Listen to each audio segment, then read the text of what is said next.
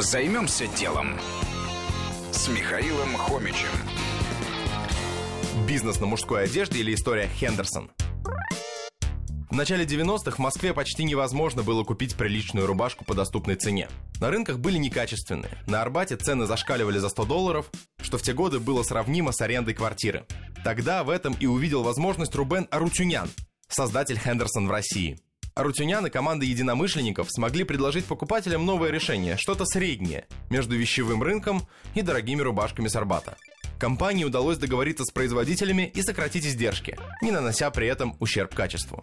Практически сразу бизнес стал интенсивно развиваться. В чем секрет успеха? Да в том, что в России стали тогда появляться новые торговые центры. Это было в новинку, но Рубен понял, люди из универмагов и вещевых рынков перейдут в эти центры и стал открывать свои магазины там. Приходилось многому учиться и допускать ошибки. Перенимали практики от международных игроков. Причем не столько в пошиве одежды, сколько в управлении бизнесом. Хотя многие поначалу неохотно сотрудничали с россиянами. Приходилось буквально вывозить иностранцев в Россию, чтобы доказать уровень компании. Что было дальше? Была выбрана интересная стратегия Бизнес делает ставку на послов бренда. Типичный пример Константин Хабенский. Хотя есть и проблемы. Нужно учиться продавать через интернет и учитывать новую экономическую реальность. Сейчас компания даже думает о запуске спортивной одежды.